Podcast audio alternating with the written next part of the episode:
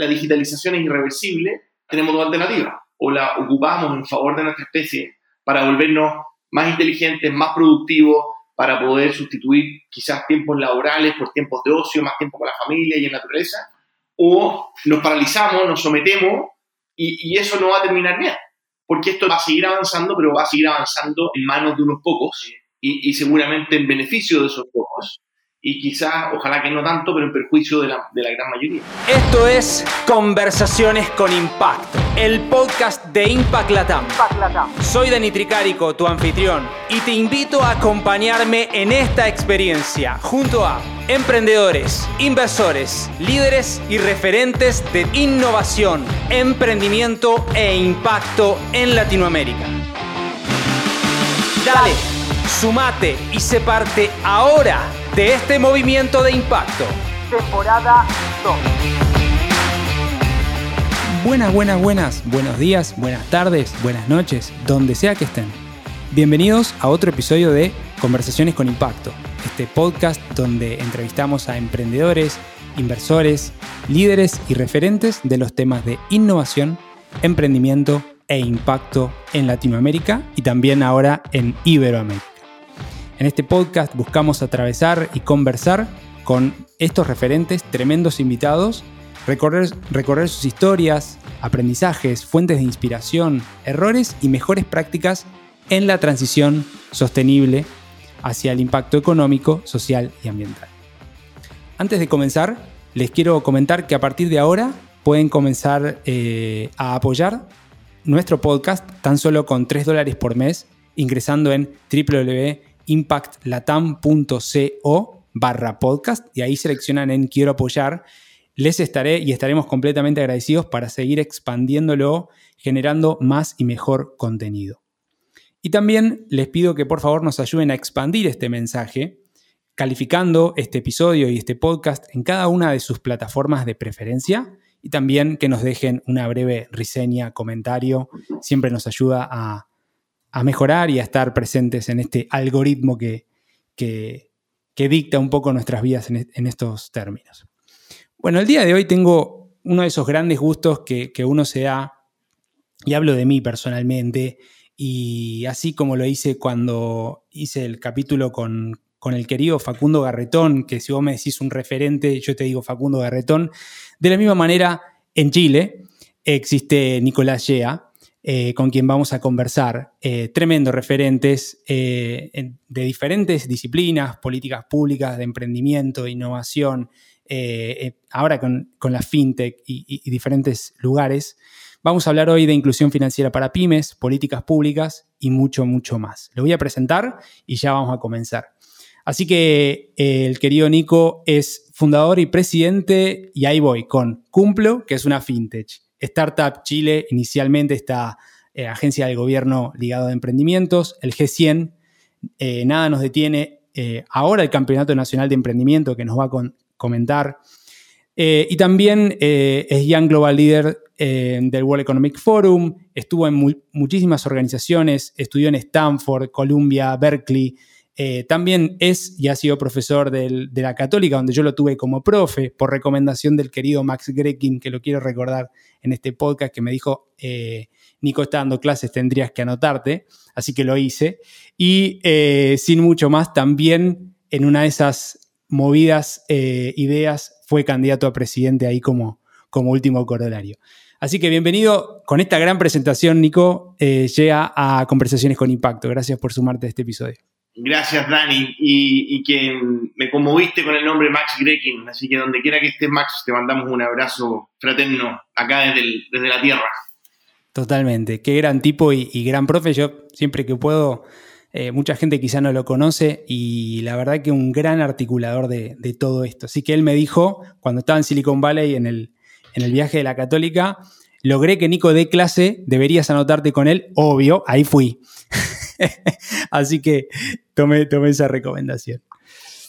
Bueno, querido Nico, quiero arrancar con una frase que, estuve mientras preparaba este podcast y, escuchaba tus múltiples entrevistas. La verdad que sos multifacético, estás en muchos lugares. Em, me gustó destacar esta que es, em, vos dijiste algo así como, la tecnología democratizará todos los sectores, entre ellos el financiero. Y me gustaría que me compartas a mí y a la audiencia, si nos puedes hacer un doble clic de esto. ¿Qué quisiste decir con, esta frase? Bueno, em, yo estudié economía. En economía hay, una, hay un, como un, un leitmotiv, un paradigma, que el valor de un bien está dado por su escasez. Y, y, eso fue, así me lo enseñaron hace, chuta, ya 30 años en la Universidad Católica. Pero hoy día la verdad que la nueva economía lo que nos dice es que el valor de un bien está dado por su abundancia. Em, y que entonces es un paradigma totalmente nuevo. Y eso solamente es posible gracias a la tecnología. En un espacio físico, tridimensional, efectivamente los recursos son sumamente limitados, pero en un espacio virtual todos esos recursos se vuelven abundantes. En una economía, el producto de un país está determinado por dos variables estructurales, que son el conocimiento, que es lo que determina la productividad, y el capital. Entonces, antes de Internet, ambos recursos, tanto la educación como el capital, estaban restringidos para algunos privilegiados que tenían acceso, que lo aceptaban en la universidad, que cabían en una sala de clase, que podían acceder a un ejecutivo de cuenta o convencer a un comité de riesgo o un banco. Pero mira lo que ha pasado hoy día en, pocos, pocas décadas. La educación, el conocimiento es totalmente abundante. O sea, en este caso tú podrías tener, tiene tu audiencia, son miles de alumnos, que, que si es que quieren pueden pagar 3 dólares, pero si no, lo pueden, todo este contenido va a estar gratuito. Y todo el contenido de, la humanidad, de frontera, de vanguardia, está en línea. O sea, mientras estamos hablando en este minuto, se están grabando MOOCs y podcasts en MIT, en Harvard, en Stanford y que sea las mejores universidades del mundo. Y por el lado del capital, ha pasado algo parecido. Se culpa la banca, la industria financiera, da mucha rabia, bronca, como dirán en Argentina. Em, pero, pero dejemos las emociones, dejemos los juicios. La verdad que la banca, el sistema de capital, el sistema financiero tradicional, no llega o llega de manera muy ineficiente o a tasas muy altas cuando los créditos son pequeños. Porque claro, porque, porque están los costos fijos y, y, no hay economía de escala, entonces para un banco grande, para un fondo grande, entregar créditos de 1.100 dólares, obviamente que, que, te cuesta el mismo costo fijo que prestar un millón de dólares, naturalmente que van a poner el foco en prestar un millón de dólares. Y porque eso requeriría procesos humanos tradicionales análogos. Resulta que ahora la tecnología, ¿qué es lo que hace? Que precisamente hace que esos costos marginales de operación, de transacción y la información que se requiere para poder correr un algoritmo de riesgo, para entregar un crédito, tienden a cero. Entonces hoy día, en la, variable del capital, eh, que hoy día no es tan ilimitada como la, como la educación, pero sin duda que es muchísimo más abundante de lo que era hace 10, 20 años y un año, bueno, sin mencionar la cantidad de dinero que se ha impreso en el mundo en los últimos tres años. Entonces, no puedo no estar optimista si yo realmente estoy convencido que esa es la estructura fundamental del crecimiento económico y veo que se están acelerando, multiplicando y haciendo, volviendo abundantes estas dos variables estructurales, no puedo ser pesimista. Eh, entonces, como que intelectualmente eso, en eso fundamento mi, optimismo y, cuando, y la democratización básicamente tiene que, tener, tiene que ver con el libre acceso con, que el éxito en la vida no esté determinado por, tu origen, por dónde naciste, por, razones, no sé, por cuál sea tu género, tu raza, tu religión, tu acento, tu cultura. Hoy día todas esas cosas se están erosionando. Entonces, desde esa perspectiva, esta democratización que tiene que ver con, el, con, el, con, el, con igualar la cancha, al menos el punto de partida, a mí me motiva muchísimo. Ahora, debo precisar que en estas últimas semanas o meses, después de ChatGPT, eh, está en jaque la misma democracia. Entonces quizás habría que recibir también ese, eh, revisar ese concepto, porque la democracia está en juego de ser sustituida por la inteligencia artificial. No sé si eso es para otro capítulo probablemente, pero... no, no, no, pero está bueno, abriste una puerta fenomenal. ¿Cómo es eso? ¿Por qué pensás vos que eso está en riesgo? A ver, contame un poquito más. Hay varios autores, el más conocido quizás es Yuval Harari, que está haciendo una advertencia, él es tremendamente escéptico, el otro día escribió una columna en el, el, New York Times, en el que decía, oiga, si tú estuvieras en la sala de espera de un avión y te dijeran que te llamaran a abordar, y, pero te dijeran, te advirtieran que ese avión tiene un 10% de probabilidades de estrellarse y con ello morir todos los pasajeros, ¿te sube o no te sube a ese avión? Yo obviamente no me subo. Em, bueno, él dice, hoy día existe es razonable decir que existe un 10% de probabilidad que la inteligencia artificial sustituya al ser humano, que hackee los protocolos, que se vuelva más inteligente, más peligroso y tome el control de la humanidad. Entonces no son probabilidades, son probabilidades suficientemente altas como para estar nervioso. Y también Harari y otros dicen, y el problema, y si tú ves ahora eh, eh, lo fácil que es hackear, el otro día me contaban que basta con tres palabras, que te llamen por teléfono, basta que tú digas tres palabras para que capten todo el espectro eh, auditivo de tu voz y puedan imitar exactamente, y para qué decir la imagen. O sea, entonces cada vez se van a empezar a automatizar al final tú dices, bueno, ¿y quién es responsable? ¿A quién, demando? ¿A quién juicio? Em, no sé en qué país están los abogados que quieren demandar a un robot que hace, que hace imagínate, sustituir los contratos. Imagínate lo absurdo, es como... ¿ah? Eh, sí. y, y, en la base de la socialización humana y en nuestra especie, y esto lo dijo Aristóteles hace 2500 años, está la socialización, está el, Aristóteles decía que lo, que lo que nos distingue de los animales, del resto de los animales, es el, uso de la palabra, el lenguaje persuasivo, nos permite idear, nos permite conectarnos, nos permite socializar y por eso los seres humanos eh, llegamos a niveles de, felicidad superiores. Y resulta que eso, todo ese lenguaje persuasivo, toda esa comunicación, está siendo interceptada, distorsionada y posiblemente sustituida por algoritmos. Y eso es la verdad que me tiene, me tiene intranquilo. Ahora, al final uno dice, bueno, eh, eh, hay, razones suficientes para estar negativo. Yo igual sigo optando por el 90% de probabilidad de que efectivamente podemos construir un mundo mejor Em, porque la verdad que, o sea, prefiero ser un positivo y vivir la vida contenta que vivir, la vida amargada. Claro, totalmente. Y vos decís, digamos, llevándolo a ese lugar, ¿no? Un, Skynet en Terminator 1, eh, 2 o la que sea, llevándolo a ese caso último, ¿no? Pero eh, tomando lo que está pasando con ChatGPT, con estas aclaraciones que hace Harari, este, también Elon Musk y otros, otros eh, emprendedores, ¿ves una contramarcha eh, desde la presión social para que eso no ocurra? ¿Cómo ves que, se puede ir eh, desarrollando de, una manera que acompañe el crecimiento humano y, que vaya de la mano con, con lo que podemos adaptar de ese cambio, ¿no? Yo creo en las profecías autocumplidas. Em, creo que estas tecnologías es absurdo pensar que las podemos detener. Eh, el, genio ya está fuera de la botella. Es imposible volver a meterlo. Imagínate que esta, este, este, este, momento de conversación, Dani, o sea, probablemente ya se puede hacer, pero seguramente tú podrías decir, eh, una conversación entre Dani y Nico de 45 minutos que ponga un poco de impacto para una audiencia en español y, listo. Y ya ah. nosotros dos nos volvemos completamente prescindibles. A mi hijo le gusta la música, hay una aplicación que, que, básicamente te puede, puede escoger el, el, cantante con, el, con, la, con la música, con el lenguaje. ayer me mostró a Kurt Cobain, en, tres segundos, me mostró a Kurt Cobain, em, que era el vocalista de Nirvana, cantando Lamento Boliviano. Mira. Eh, impresionante. Qué bárbaro. Impresionante. Qué bárbaro. Bueno, pero esas son las cosas que están ocurriendo. Y em, eh, entonces yo lo que les diría, al final hay que, si nos mantenemos positivos em, y, llamar a los colegios, por ejemplo, a que adopten la inteligencia artificial.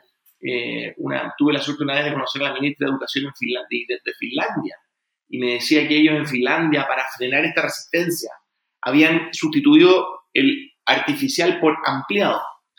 Cuando tú hablas de inteligencia artificial, la gente se imagina claro, claro. pero, pero el ampliado es un complemento. Entonces, la, la, la digitalización es irreversible. Eh, tenemos dos alternativas. O la ocupamos en favor de nuestra especie para volvernos más inteligentes, más productivos, para poder sustituir quizás tiempos laborales por tiempos de ocio, más tiempo con la familia y en la naturaleza, o nos paralizamos, nos sometemos y, y eso no va a terminar bien porque esto no va a seguir, va a seguir avanzando, pero va, lo, va a seguir avanzando en manos de unos pocos eh, y, seguramente en beneficio de esos pocos y quizás, ojalá que no tanto, pero en perjuicio de la, de la gran mayoría. Ahora, bueno, yo no sé si eso es factible porque, porque los seres humanos no, nos cuesta adaptarnos, no somos animales de, de adaptación, somos animales de costumbre. Exacto, y a eso iba. eh, para que no nos pase ese Uber los taxistas, ¿no? Pero ya en un lugar más general, transversal, ¿no? Este chat GPT resistencia y llegar a, un anacronismo, digamos, a ir a querer cortar con la tecnología que naturalmente empiezan a sucederse, ¿no? Como también pasó en la, la pandemia, que de repente estaban estos movimientos de, bueno, eh, terraplenistas, ¿no? Como hacia el otro lado. Eh, eh, me imagino que, que ahí ese punto que vos decís de que somos animales de costumbres nos plantea un desafío fenomenal, que es adaptar ese cambio, ¿no?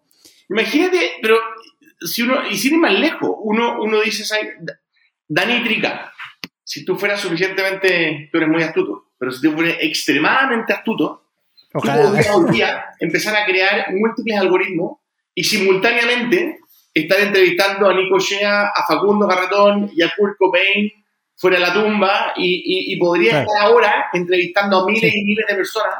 Tu nombre se estaría visibilizando, visibilizando por todas las redes pasaría en pocos minutos o días o, no sé, segundos, a ser uno de los rostros más influyentes del mundo y después cobras por apariciones, por apariciones live. O sea, eso lo podría hacer Dani Trica ahora. probablemente no, te atreverías, no sabrías por dónde partir, te daría pudor, pero hoy día hay un vacío legal, ¿quién, Kurt Cobain, quién te va a demandar? O sea, no, ¿te fijas? Claro. Entonces es increíble cuando uno hace, y tampoco hay que ser Julio Verne, va a ser un poquito de ciencia ficción, de las posibilidades que están disponibles. Ahora, bueno, entonces, yo todavía estoy tratando de asimilar, pero, pero, estoy, pero, estoy, como soy positivo, soy optimista, este, este, estos cambios eh, tecnológicos y sociales me, me entusiasman muchísimo. Y quiero tomar la palabra cambio, y eso me va a servir para lo que viene, y quiero hablar del cambio en la desintermediación financiera, que entiendo que es el rol de Cumplo. Y ahí hay una frase que a mí me gustó mucho, eh, ya llevándote algo a un lugar no de inteligencia artificial, sino con un anclaje social, que es, vos dijiste algo así como la mitad del estallido social o, parte del estallido social lo explica eh, este gran tema de la deuda, ¿no? Que hay más de 5 millones o muchos más eh, de chilenos en este caso, bajo deuda, eh, y, el acceso a la deuda y por momentos la usura también. Que, mm, ¿Cuál es el rol de Cumplo en esa transición hacia ese futuro optimista abundante? A ver, distingamos, yo la deuda lo encuentro fantástico.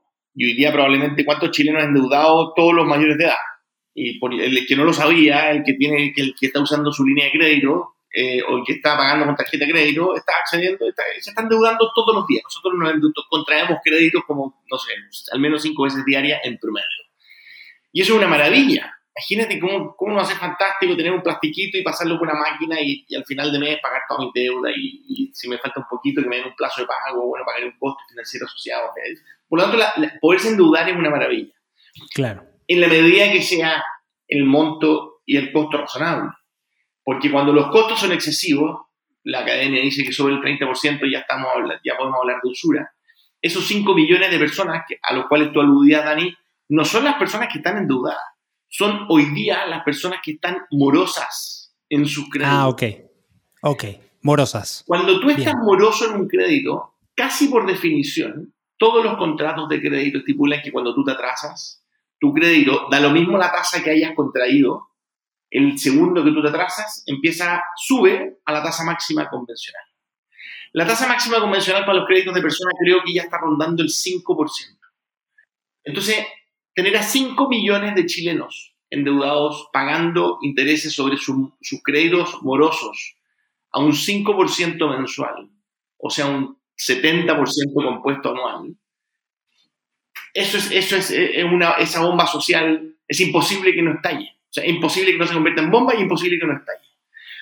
Y además, muchos de esos créditos se están contrayendo para consumo básico, porque además es un ambiente inflacionario, eh, claro, y la baja y que vamos a vivir hasta los 100 años.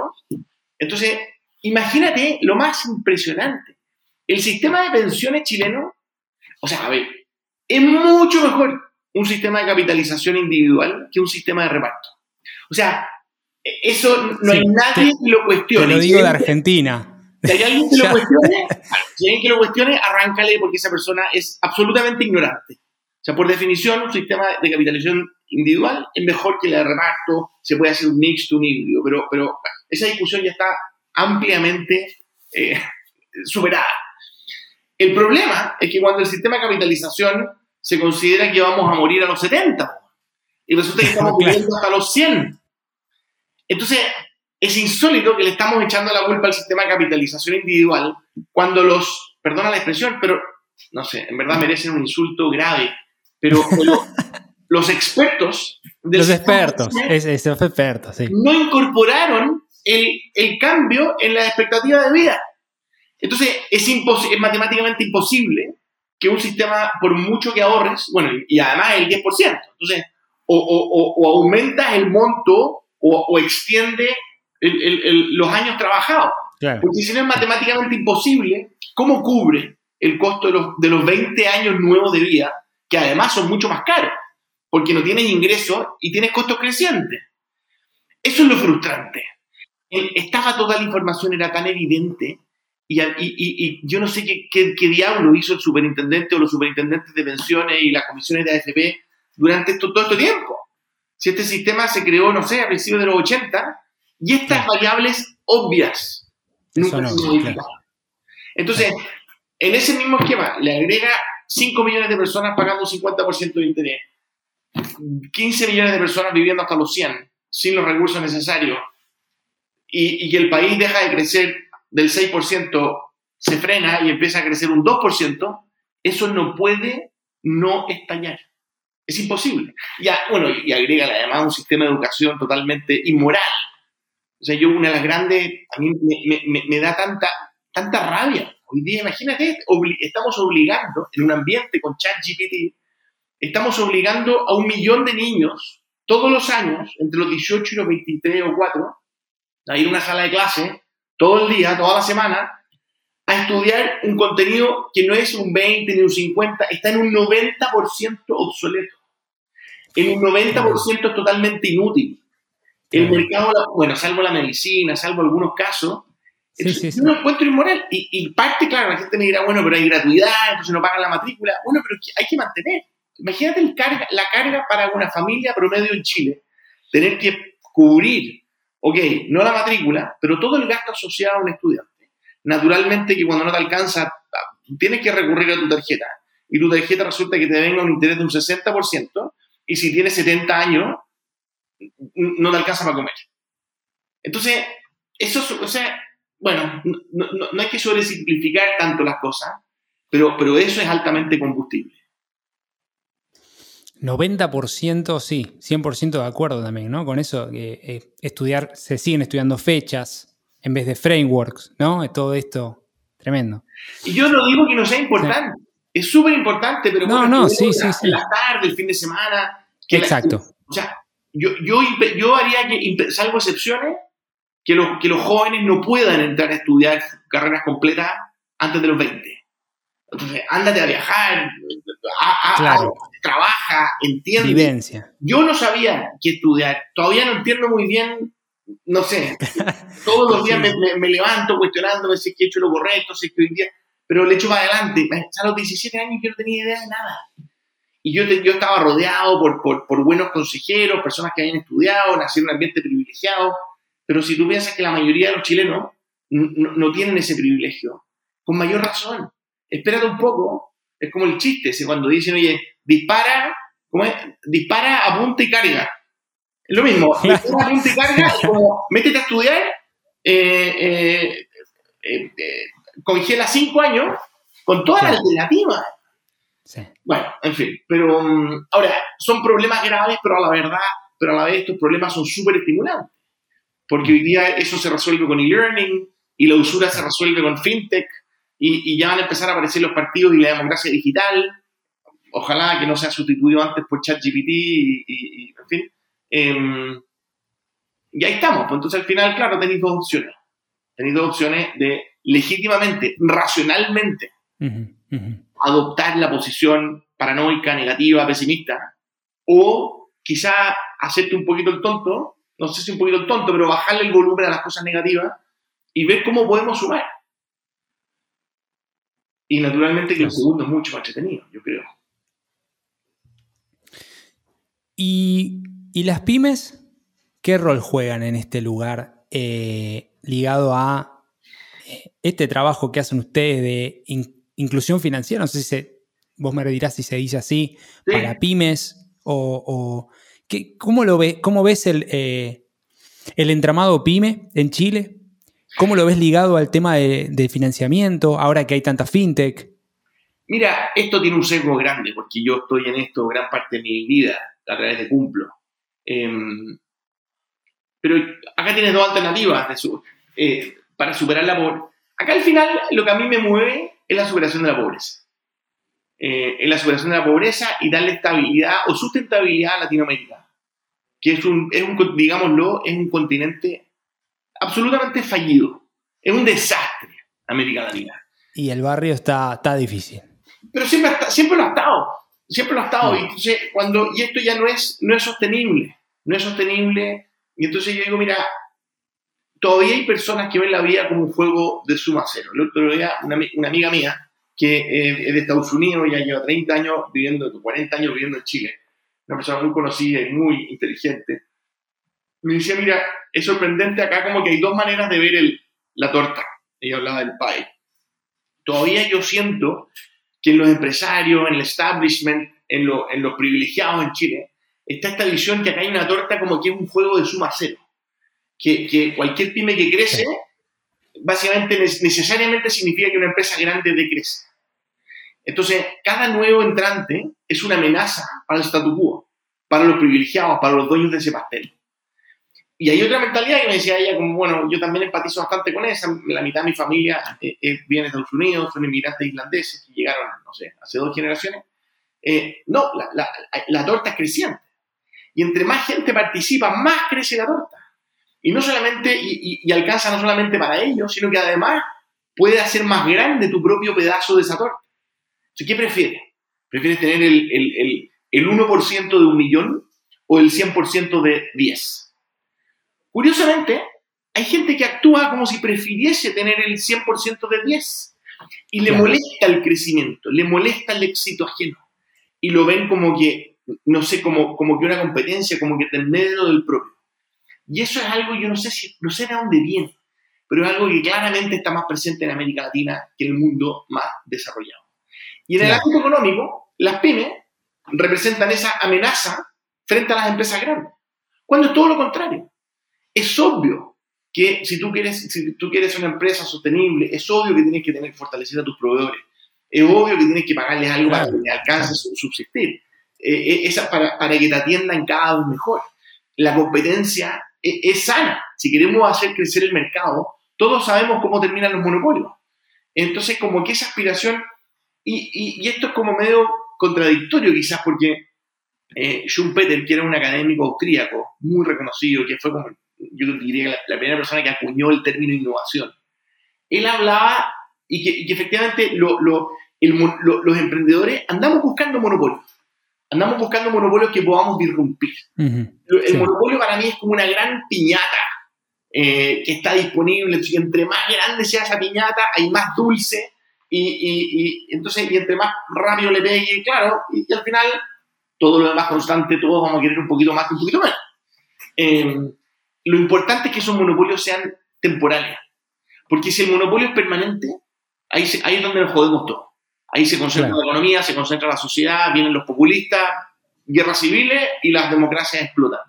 Y en América Latina las democracias explotan, en Chile explotan cada 40 años. Increíble, casi desde la fundación de Chile, si tuve la historia cada 40 años, 40 años. había un evento, o sea, 1810, 1850, 1890, la Guerra del Pacífico, después o sea, perdón, la, revolución del 91, después vino el, el, 25 y después, es impresionante, después vino la UP y para qué decir el estallido del 2019, que fue,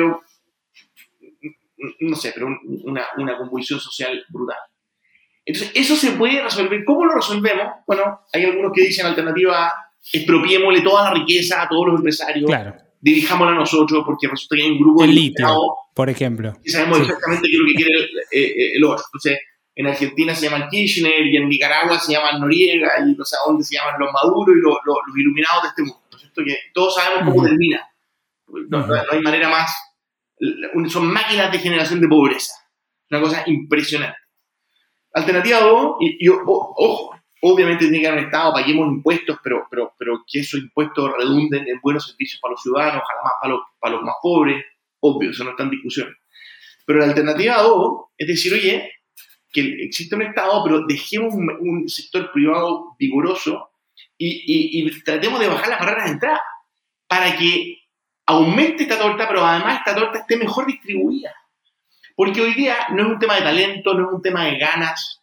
Hoy día todavía sigue estando presente fuertemente una discriminación. Todavía el éxito empresarial está muy fuertemente determinado a quién eres, dónde vives, dónde naciste, cuál es tu red, qué garantías tienes, quién te avala. Y eso es injusto, obvio que es injusto. Entonces, como empresarios, no solamente porque es alucinante eh, y porque dar es más virtuoso que recibir uno lo hace más feliz, en fin, sino que porque nos conviene. Nos conviene que la riqueza esté mejor distribuida. Nos conviene que haya mucho más empresarios. Nos conviene porque además cuando haya más empresarios, más emprendedores, cuando Chile sea un país de oportunidades donde realmente de lo mismo, de dónde vienes, para, para determinar hacia dónde vas o hacia dónde puedes llegar, ese país va a prosperar, ese país va a ser más equitativo, va a ser más justo, va a ser mucho más entretenido, va a ser mucho más próspero. Em, y esas son dos mentalidades que están, que están en conflicto. Y nuevamente, la segunda es mucho más entretenida. Y, yendo al caso de Cumplo, que es lo que nos motiva, democratizar ese capital, en este caso, nuestro, nuestro, nuestro producto, nosotros eh, nos enfocamos en optimizar el capital de trabajo, o sea, somos una alternativa a los factoring, a los programas de confirming de los bancos. Eh, ese capital adicional que nosotros le liberamos a las, a las pymes, en este caso, les genera un crecimiento explosivo. De hecho, Cumplo, nosotros nos hemos prácticamente duplicado los últimos cinco años eh, y nuestros clientes, Dani, están creciendo casi al mismo ritmo que nosotros. Nosotros tenemos toda la información de nuestros clientes, sabemos cuánto venden. Y la facturación de los clientes de Cumplo también se ha ido duplicando casi en línea con el crecimiento de Cumplo. Entonces, eso es alucinante. Poder ser parte de esto, poder contribuir a ese desarrollo, esa prosperidad. Detrás de cada empresa hay una persona, hay una familia, hay un entorno. Es una maravilla. Hay una frase de un banco de Argentina que decía, no, nos va bien si a vos te va bien, ¿no? Este, después no sé si lo cumplió o no, pero me parecía que, que va de la mano con esto que decís, ¿no? Si realmente ustedes disponibilizan ese capital, generan esa desintermediación y hacen crecer pymes, hacen crecer empleos, hacen crecer familias que antes no tenían acceso, generan objetivo de desarrollo sostenible número 8, puntualmente, trabajo, inclusión, ¿no? Obvio pero eso hoy no, no, no se está dando. Pero, pero ojo, ¿eh? nos falta mucho, pero, pero de todas maneras, los empresarios, los emprendedores, hoy día estamos, estamos mucho más conscientes, hay mucha más preocupación, hay mucha más conciencia, las nuevas generaciones, del concepto amplio de la sustentabilidad o el triple impacto que arman las empresas B, que hablan las empresas B. Yo soy súper fan de empresas B, de hecho, he fundado tres empresas B, Cumplo, ICLAS y Casacó, Em, me llena de orgullo. Cierto, Casacó también. Eh, em, entonces, ese es el mensaje. O sea, aprovechemos la fuerza que genera la empresa, que es un músculo impresionante. O sea, si, si no sé, si el universo, si el, si el planeta Tierra, o si, los seres humanos de la Tierra fuéramos un organismo, pero obviamente el músculo son los empresarios, el, el, músculo más fuerte el, el sector privado.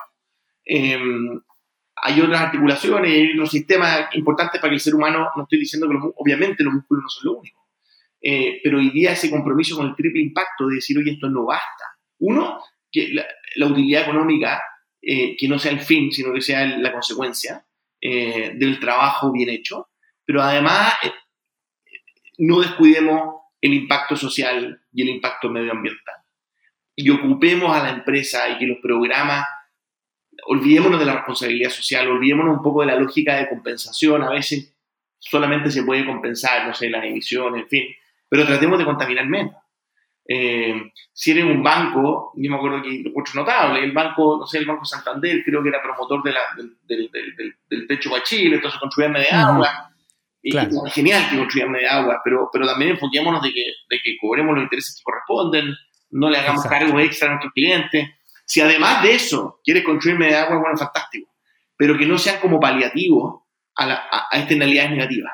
Entonces tratemos de eliminar las externalidades en el corazón de nuestras compañías, en el corazón de nuestro modelo de negocio. Y en el caso de Cumplo, nuestro, nuestro, nuestra innovación, más que la tecnología, más que, más que la, los clientes distribuidos, em, nuestra gran innovación es que nosotros no participamos ni, ni de la tasa de interés ni de la mora. ¿Cuál es la diferencia entre un crédito y un cumplo? Que esta empresa se llama cumplo porque quiero que todos los clientes paguen el día que corresponde. Cualquier atraso devenga tasa máxima convencional, pero todos esos intereses se los llevan los inversionistas, no se los lleva cumplo. Porque nosotros somos moralmente iguales que el resto, entonces, como sabemos, es, tan tentador las tasas de mora o tan tentador cobrarle un par de puntos más de interés a una pyme en este caso, que nosotros, esa tentación en cumplo no existe, porque no es nuestro dinero nuestro modelo es 100% operacional. Entonces, como es 100% operacional, el peso que le damos a la cobranza puntual es mucho más alto que el que tiene un negocio financiero cuyo, cuyo, cuya parte de los ingresos proviene del amor de sus propios clientes. Y mm, específicamente ahí te hago una pregunta más acerca de este tema y después vamos a saltar a otro, que es, ¿por qué decidieron este modelo entiendo que había un problema y demás. ¿Y por qué no ser uno de estos neobancos y demás? Viste que hay como, como una moda de, dentro de las fintechs. Mira, em, es una súper buena pregunta. En su minuto, los que fundamos Cumplo no veníamos de la empresa bancaria ni financiera. El concepto de neobanco llegó cinco años después de que fundáramos Cumplo. nosotros partimos el, el 2011 en ese mundo, nosotros cuando partimos nos amenazaron con cárcel. Nos allanaron la oficina, tuvimos policías armados que nos amenazaron con irnos, con llevarnos presos. Se, llevaron los computadores, o sea, ese era el mundo del 2011. Y entonces nosotros dijimos, bueno, y todas las advertencias, todo el mundo te decía, oye, no se metan, los bancos los van a aplastar, que tienen un, poder infinito. Y dije, bueno, nosotros queremos hacer esta contribución. No queremos conquistar, no queremos el 100% participación, queremos este, este, este, este, es nuestro experimento y que quedara clarísimo que no estábamos infringiendo el giro bancario. Además que constituir un banco requiere como 20 millones de dólares de, capital inmovilizado, o sea, son como 40 millones de dólares para entrar a conversar. eran volúmenes de capital que nosotros no teníamos. Y, todavía, y, todavía no, no se había generado la discusión regulatoria que se generó posteriormente. Fíjate que recién se aprobó la ley FinTech hace, hace menos de un año. Pasaron 10 años desde el nacimiento de Cumplo. Entonces, yo diría que, no, claro, ahora, si nosotros hubiéramos sabido lo que iba a pasar y qué sé yo, y, y, hubiéramos inventado un concepto de sí, la historia hubiera sido distinta. Pero, pero también nosotros una visión de largo plazo, en la cual obviamente queremos que vender más y tener más ingresos y rentabilidad y, no sé si se llama unicornio o lo que quiera, pero obviamente todos queremos que nuestro impacto... El Sunicorn, ¿no? que em, pero nosotros, los inicios de Cumplo, nosotros estábamos, queríamos cambiar un paradigma. Eh, queríamos cambiar un paradigma para largo plazo y queríamos que el negocio financiero volverle un negocio operacional más que financiero, o separar la parte financiera de la parte operacional. Eh, de esa manera podíamos ecualizar mejor las tasas de interés, los flujos de capital, eh, y, y, la raya, y, que nuestros nuestra propuesta de valor fuera muy simple y muy clara y muy alineada con, los clientes. Em, todavía esto está, en, una noticia en desarrollo. Yo sigo muy contento con nuestra estrategia eh, y nosotros estamos construyendo, Cumplo la construimos para los próximos 100 años em, y vamos a ver qué pasa. Pero hasta el momento estamos muy contentos con, con, lo que ha ocurrido, lo que está ocurriendo y mucho más contentos con lo que va a ocurrir luego. Estamos conversando con Nicolás Chea, presidente y fundador de Cumplo, para quienes están eh, viendo, escuchando este, este podcast. Em, Nico, quería hacerte una pregunta más acerca de esto, pero más, más grande, y después ya, ya salto a, parte de políticas públicas y sobre todo el campeonato nacional de que quiero que me cuentes luego. Eh, la última que te quiero hacer acerca de esto es, y no quiero dejarla pasar. Vos se habla de que hay un cierto invierno, eh, verano furioso, depende de donde estés, eh, del tema de financiamiento para startups, emprendimientos, eh, este año específicamente. ¿Cómo ves vos este tema? ¿Crees que realmente hay un invierno? Está, es un momento difícil. ¿Es un ¿Podría ser un comparativo con, una crisis o postcrisis.com, donde había como menos, menos inversión en, una primera etapa? ¿Qué, ¿Qué, pensás? O sea, absolutamente. Eh, ¿Cómo se llama esta serie de Netflix que era tan popular? Winter is Coming. Eh, ah, la del eh, Game of Thrones es? Game of Thrones, claro. O sea, Game Winter, of Thrones, sí. Winter, is Coming. No, Winter is Winter is claro. Hay, hay que abrigar, ahora hay que abrigarse bien. La buena noticia es que al final el mal, el, vamos a triunfar, vamos a salir adelante, hay que resistir, hay que ser, hay que ser realista.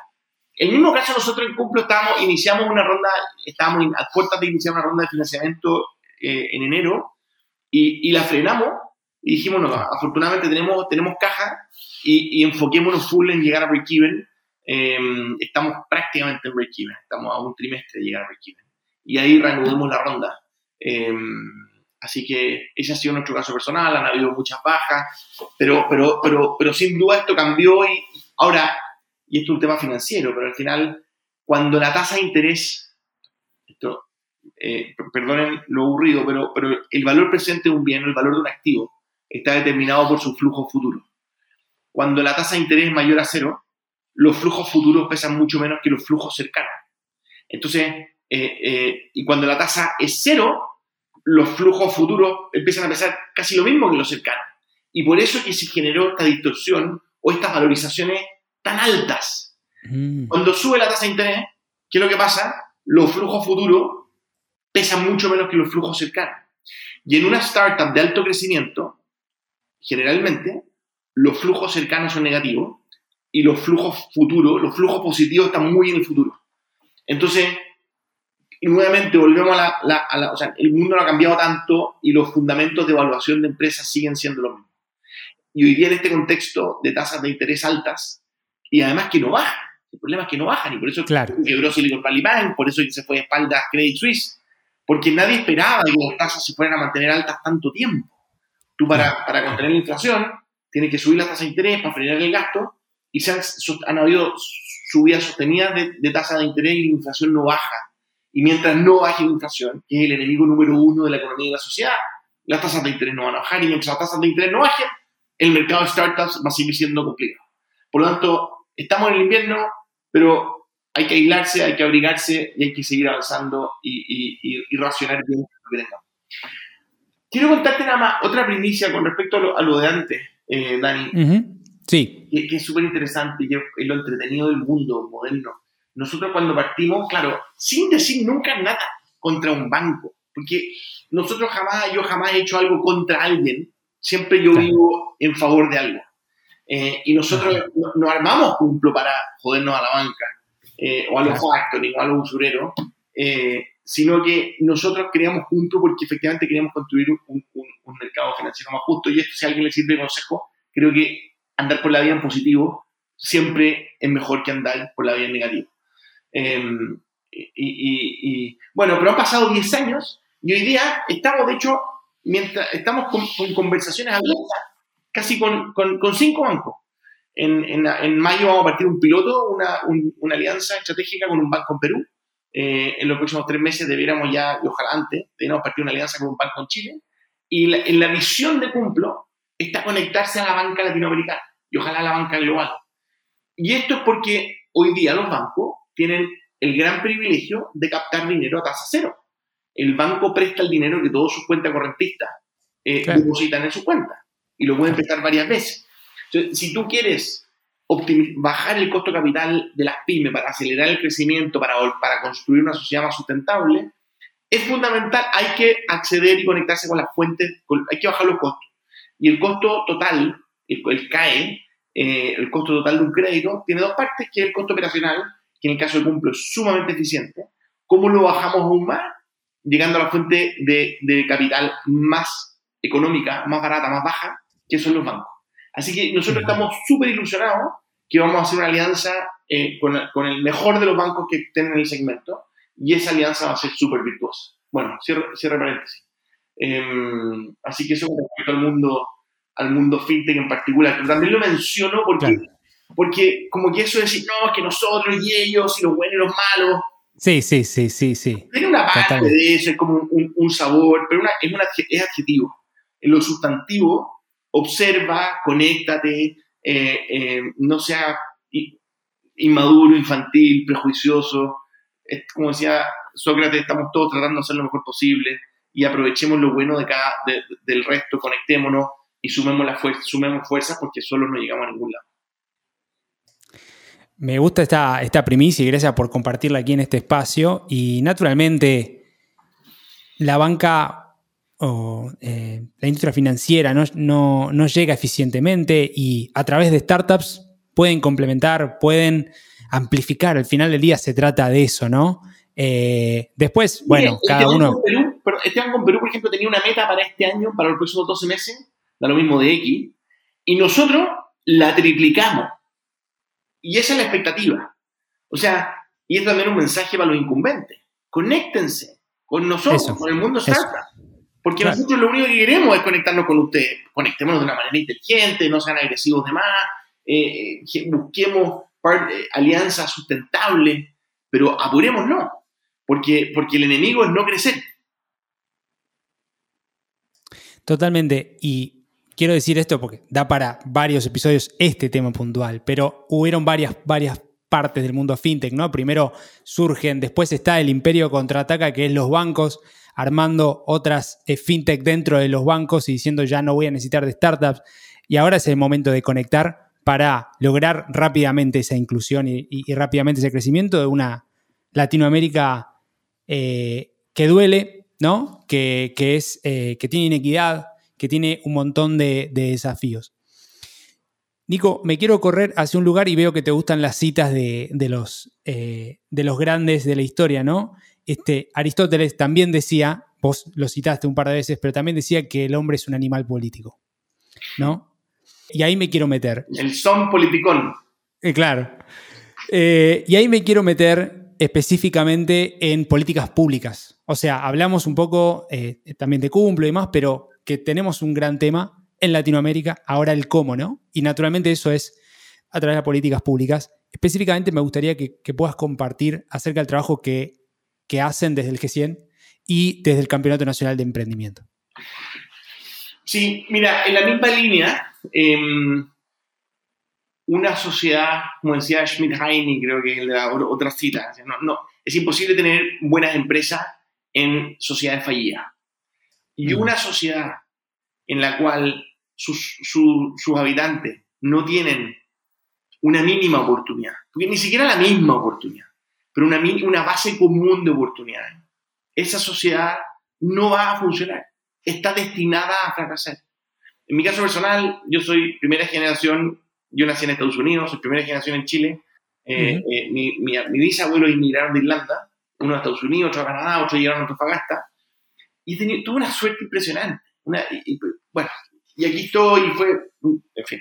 Eh, he sido beneficiario, partícipe y, y, y, cuando a las personas se les dan las oportunidades, y no tiene que ser, no estoy hablando de que todos nos ganemos la lotería y que todos tenemos, no, porque no se necesita tanto. Es un pequeño punto de partida, es un contacto, es un par de consejos, es una primera línea de crédito, eh, etc. Eh, los emprendedores que tienen el talento, porque el espíritu emprendedor, Dani, está en todos nosotros, es parte del ser humano. Y lo que más eh, es como medio contraintuitivo, medio paradigmático, porque nos cuesta adaptarnos, nos cuesta cambiar, pero cuando tú le preguntas a un ser humano cuáles fueron sus, como, sus hitos, los highlights, los momentos más recordados, ¿qué historia le vaya a contar a tus nietos? Le vaya a contar las historias en las cuales fuiste más allá de tu condición, te atreviste a hacer algo distinto. Exacto. Entonces, con esa lógica nos juntamos, hoy día somos ya más de 100 empresarios nos juntamos, llamamos el G100. Esto fue todo antes del estallido social, del COVID, o sea, fue, fue, nos anticipamos en ese sentido, porque quiero, no, fue una reacción, o sea, quiero darle el mérito que, que, que esto estábamos preocupados, no necesitábamos un estallido social para darnos cuenta que esto no era sostenible.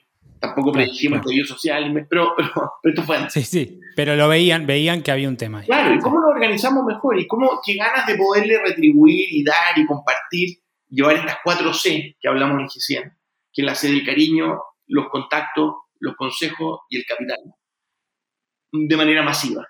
Y se nos ocurrió un proyecto que es el Campeonato Nacional de Emprendimiento. Y dijimos, bueno, ¿qué tal? Compitámosle al fútbol y ganémosle al fútbol. Y hagamos del emprendimiento el deporte nacional de Chile. Y hoy día ya llevamos en nuestro cuarto año. Este, este año vamos a hacer más o menos 100 campeonatos a nivel comunal. En La Pintana vamos a hacer el cuarto, Alto Hospicio el segundo, Pozo Almonte, Guara, Porvenir, Isla de Pascua. O sea, la idea es llegar a las 350 comunas de Chile de aquí al 2025. Que cada una de esas comunas, eh, cada, cada campeonato es muy simple, postulan 500 emprendedores en promedio, se seleccionan a 30, se premian a 3. Esos tres se le hace una cápsula, se, se, se, difunde a través de las redes sociales, se conecta con, con, mentores por seis meses y se les va acompañando y vamos construyendo comunidades de emprendedores a nivel comunal y regional y naturalmente nacional. Em, y, esa es la lógica. O sea, lo que nosotros queremos es que exista un país que cuando cuente la historia de Chile, diga, mira, Chile es el país más emprendedor del mundo, pero es que porque están todos emprendiendo. Porque estos, estos chilenos, los empresarios, que mira qué lindo los empresarios básicamente, entre comillas, se pusieron a educar a potenciales competidores eh, eh, y alimentar este, este, y oxigenar el mercado y empezar a buscar y motivar de manera masiva para que cada vez eh, haya más personas que se atrevan a hacer cosas distintas, a hacer cosas únicas, porque al final esto es un tema, es un embudo. Los israelíes son más inteligentes, los gringos de Silicon Valley son más inteligentes. No, son iguales de inteligentes. Lo que pasa es que están todos hay muchos más emprendedores por metro cuadrado, entonces hay más combustión, hay más energía y son, son, embudos finalmente. ¿Por qué Startup Chile fue tan exitoso? Porque postulaban 3.000 emprendedores y teníamos solamente 100 cupos. Entonces, cuando existe esa, esa, sana competencia, se produce una buena selección y, y, y, bueno, y esa selección hace que vayan surgiendo los mejores, pero además, si, si, si podemos sumar lo mejor de manera abundante, oye, Dani, en cinco años vamos a Chile y, Latino, y, nuestro continente va a pasar a ser, lo vamos a estabilizar o vamos a contribuir fuertemente a una estabilización. Porque es imposible, es imposible que un país, una sociedad, un continente se sostengan si es que no hay un, un, un, un mínimo de oportunidades para todos los habitantes. Totalmente. Y en el mundo de la abundancia, antes la oportunidad era limitada, hoy día ya no. ¿Cómo no voy a estar optimista?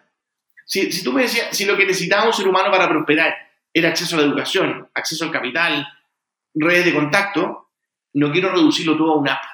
Pero pucha que ayuda, no sé, por LinkedIn, cumplo, y claro, sí, sí, ¿Ah? sí. Sí, sí, sí. Está, está de alguna manera cimentado ahí, ¿no? Está, impresionante. impresionante. Entonces está bien. Sí. sí, siguen habiendo desigualdades, pero acá hay dos opciones. Una alternativa es mirar el vaso medio vacío y quejarse de que sigues teniendo menos oportunidades que el del lado.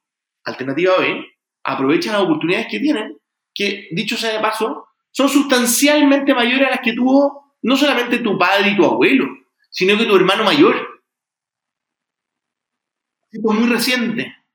Entonces, queremos transmitir, acelerar ese, ese mensaje. Em, que las madres de Chile aspiren a que sus hijos sean emprendedores, eh, porque siguen en, su gran mayoría condicionados a entrar al instituto, a la universidad, a sacar el título profesional, estudiar cinco años, después,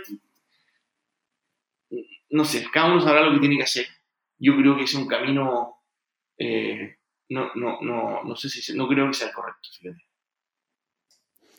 Quiero compartir a vos y a la audiencia algo que me pasa a mí también como entrevistador aquí, cuando tengo la, chance de conversar con, grandes referentes como vos, me pasó con vos, con Facu Garretón, con Fer Vicente, ¿no? Están, transmiten y están muy en contacto con esto de la abundancia, ¿no?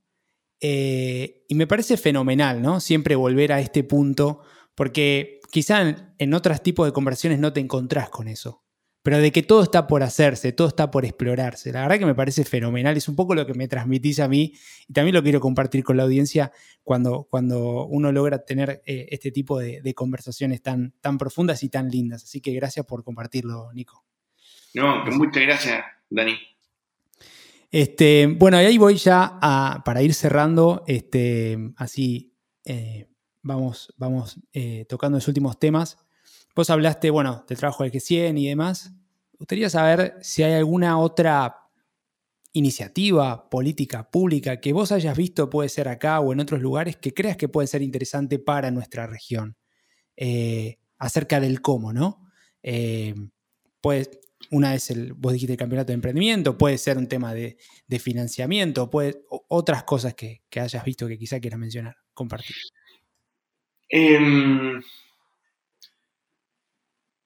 Em, o sea, como siento que cualquier cosa diferente a ChatGPT y a la inteligencia artificial generativa es como que, como que quedó totalmente eh, ensombrecida. claro, pues como que cualquier cosa diferente a eso me parece que es como totalmente irrelevante. Tenemos una oportunidad impresionante eh, para, para, mejorar, para cuestionar, para revisar. Aprovechemos la inteligencia artificial, aprovechemos la, la modernidad para, para, precisamente para eso, para mejorar nuestro modelo educativo, democrático, económico, eh, medios de comunicación. Ojalá que hayan, que podamos discriminar a los, a los chanta o a los fake news y, podamos convertirlos en delitos eh, y podamos dar una trazabilidad y, o sea, em, yo te diría que la, todo lo que tenga que ver con adoptar rápido es tanta además la ganancia para un país que se sube rápido a estas nuevas tecnologías. Em, mira el caso de Estonia. Eh, y, no fue tan increíble lo que hicieron O sea, o sea, Está bien, pero, pero, pero este, este concepto de la ciudadanía digital eh, fue impresionante. Quizás el caso es medio autorreferente, pero lo que hicimos con Startup Chile hace 10 años fue un cambio de paradigma y, y, tuvo una, una, una, unas repercusiones muy positivas para Chile. Hay tantos ejemplos de cosas que están, que están sucediendo. Y quizás en el caso de Chile hay que mirar con optimismo este proceso constitucional. Eh, eh, eh, eh, ojalá que salga algo moderno, simple, con mirada de futuro y no cláusulas revanchistas, pequeñas, ah, desde la... que, ojalá que, no sé, quizás estamos viendo mucho, mucho pero, pero, pero, pero un, texto que nos, que nos congregue y que de una vez por todas miremos hacia adelante y no perdamos tanto tiempo en pelear, sino que, sino que lo destinemos a sumar y a construir.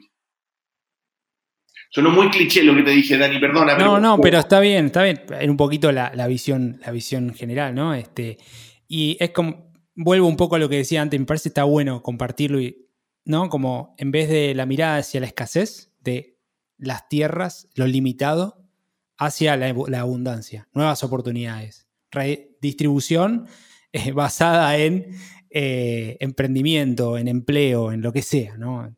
ya voy con las últimas tres preguntas cortitas de estas rapid fire questions, así que ahí va. Si tuvieses que regalarle un libro, serie o película a otra persona, ¿cuál sería? Eh, pueden ser uno de ficción, no ficción. Le tengo dos. Uno que se llama Mindfulness, de una psicóloga, de una mega rockstar en Estados Unidos, de la Ellen Langer, que básicamente te ayuda. Además, los emprendedores generales andamos muy acelerados y, como, que, como que perdemos de vista dónde estamos. Como el mindfulness es un ejercicio para, para apreciar, para conectar. Y en esa misma línea hay un libro muy bueno que, que editó McKinsey que se llama Calma Deliberada. Eh, que esto se puede ejercitar. Entonces, cómo enseñarnos a hacer pausas en la vida, a calmarnos, eh, sin dejar de andar rápido, pero, pero, pero. Buenísimo. Ahí tenemos esos dos que los vamos a dejar en los links de este episodio para todos los que escuchen y quieran ver un poquito más. Eh, si tuvieras que darte un consejo a vos mismo cuando eras adolescente, tenías 15 años, ¿cuál hubiese sido? Puede ser una frase, puede ser dale para adelante, animate, no sé. Yo hay un ejercicio que tienen los japoneses que se llama el Ikigai. Son cuatro preguntas fundamentales. Eh, ¿Qué es lo que te gusta? ¿Qué es lo que eres bueno? ¿Por qué te pueden pagar? y qué es lo que el mundo necesita. Esas cuatro preguntas me las hice por primera vez, creo que a los, no sé, a los 40, casi hace una década. Creo que si me la hubiera hecho a los 15, probablemente hubiera ganado un poco más de tiempo, hubiera podido saber un poco mejor eh, lo que debía hacer. Pero, pero yo creo que eso, o sea, realmente tomar control de tu destino eh, y, para poder enfocarte lo antes posible. Si uno ve los patrones de los grandes, eh, eh, no sé, genios, empresarios, en fin, las grandes personalidades, diría que son personas, Malcolm Gladwell escribió, hay otro libro que se llama Las 10.000 horas. ¿Por qué Bill Gates llegó a ser Bill Gates? Porque partió programando los 11. ¿Y por qué los Beatles fueron los Beatles? Porque Paul y John tocaban juntos desde los 14. Entonces, darle algo, con desatar toda la pasión, todo el entusiasmo, eh, entre antes se pueda conectar uno con eso, esa es una ventaja eh, eh, para la vida impresionante. Sí, el Ikigai, me habría hecho el Ikigai me habría hecho esas preguntas fundamentales para poder interpretar un poquito mejor qué es lo que realmente querías, cuál iba a ser mi contribución a este mundo los siguientes, no sé, 70 años de vida. Buena, buena. Sí, siempre cuando doy clases digo que Japón nos dejó dos grandes cosas, una es el karate y la otra es el ikigai, ¿no? Ah, mira, qué buena. este, en mi caso yo hice karate y, la verdad que tiene mucho del do, el camino, ¿no? Eh, y alguna última pregunta eh, más desde lo personal que quizá a la audiencia le puede, eh, lo puede utilizar, le, le puede interesar. ¿Tenés alguna cosa, una o dos cosas que hagas en tu rutina diaria? Puede ser esto de mindfulness, no lo sé. Que te ayuden a ser más eficiente en tus objetivos, en lograr lo que querés lograr. Puede ser encuentro con la familia, no, no sé. Bueno, familia y amigos. Yo me nutro. Además, soy extrovertido. Los extrovertidos nos nutrimos de las demás personas. Em, sin duda, para mí también la fe es muy importante. Mis amigos ateos como que se desesperan pero mí, para mí es, maravilloso eh, el concepto de la trascendencia del ser humano y, tratar de, no sé, pues dejar una huella positiva. No estoy diciendo que los, que los ateos no la tengan, pero para mí por lo menos es, es fantástico. Y, eh, y, en el, y en el resto, y, con respecto a consejos más cotidianos, yo creo que es bueno encontrar maneras de, de recordarte lo que estás haciendo, por qué lo estás haciendo. Eh, en el caso de Cumplo, Cumplo no debe existir, Cumplo debió haber quebrado varias veces, pero Cumplo existe hoy día porque estábamos comprometidos con un propósito que era mucho más grande que nosotros. E incluso, obviamente que nosotros queremos ser la empresa, la fintech, la mejor y la más grande, la, etcétera, pero, pero, pero si son otros, así fue. Cumplo también, si bien nos anticipamos cinco años a esta industria, quizás siete, eh, la precipitamos, la aceleramos. Y, eso también a nosotros nos, da orgullo, quizás habernos atrevido en un momento tan prematuro o, inicial. Eh, me, da mucho orgullo cuando veo otras empresas que, por cumplo se animaron. Eh, claro, claro. Eh, porque este problema no lo vamos a resolver solos. Son, faltan trillones de dólares para la pyme en América Latina. Nosotros vamos a recibir en 2.000 millones. Eh, este año apenas vamos a hacer mil millones de dólares, que claro, es, harto más de lo que hacíamos hace tres años, pero, todavía sigue siendo una gota en el océano. Así que mm, eh, eso, quizás quizás el consejo sería no miremos tan el, no, miremos el mundo en términos binarios, en términos tan competitivos, en términos de suma cero, busquemos espacios de colaboración. Como decía antes, nosotros imagínate ahora nuestra, nuestro paso estratégico cumple conectarnos con los mejores bancos de América Latina eso es una declaración que yo no, me lo hubiera imaginado. Hace, ni siquiera hace cinco años, menos a diez, ni siquiera a uno. Pero hoy me parece algo totalmente obvio. Buenísimo. Bueno, querido Nico, ¿algo más que te gustaría compartir, destacar antes de, ir cerrando esta rica conversación? Agradecerte, vos, Dani, porque la verdad que fue un gusto tener esta conversación imagínate, está ahí, me imagino que estás en tu casa, en tu estudio, veo un crucifijo, veo el mapa del mundo, acá tenemos O sea, la, pizarra. hablando de democratización, imagínate, qué maravilla poder hacer eso con tu, con tu ahí tienes todo tu, tu, cuento que funcionó fantástico y, me encanta lo que estás haciendo y aprovecho, bueno, también mandarle un saludo a mi querido amigo Facundo, eh, que lo quiero como un hermano. Ahí está, el querido Facu, claro que sí. Bueno, querido Nico, eh, ha sido un gusto. No va a ser la última vez que conversemos. Probablemente en un tiempo también podés aprovechar vos y el equipo, como le decía Caro, eh, este espacio en los que hablamos acerca de estos temas para también compartir eh, cosas nuevas, iniciativas, etcétera, del gran trabajo que haces y que hacen con, con, Cumplo y bueno, en los nuevos países donde, donde están. Em, así que bueno, quiero agradecerte y quiero agradecerles a todos y cada uno de ustedes por, su tiempo, por compartir esta linda experiencia con nosotros. Em, también quiero recordarles que a partir de ahora pueden apoyar este podcast por tan solo 3 dólares por mes ingresando en www.impactlatam.co barra podcast. Ahí hacen clic en quiero apoyar y nos ayudan a generar más y mejor contenido. Si te gustó este episodio, compartilo. Si no te gustó, escribinos a info.impactlatam.co para poder mejorar. Y también te animo y te, pido y te invito a que nos dejes una, eh, un rating eh, y una breve, breve reseña en cada una de las plataformas de tu preferencia donde escuches este podcast. Así que ahí nos estaremos encontrando en el próximo episodio de Conversaciones con Impacto. Como siempre digo, donde sea que estén, buenos días, buenas tardes y buenas noches. Muchas gracias por sumarte a este nuevo capítulo de Conversaciones con Impacto. Te invito a sumarte a esta comunidad de hacedores que está cambiando el mundo. Ingresa ahora en www.impactlatam.co. Sumate y sé parte ahora de este cambio. www.impactlatam.co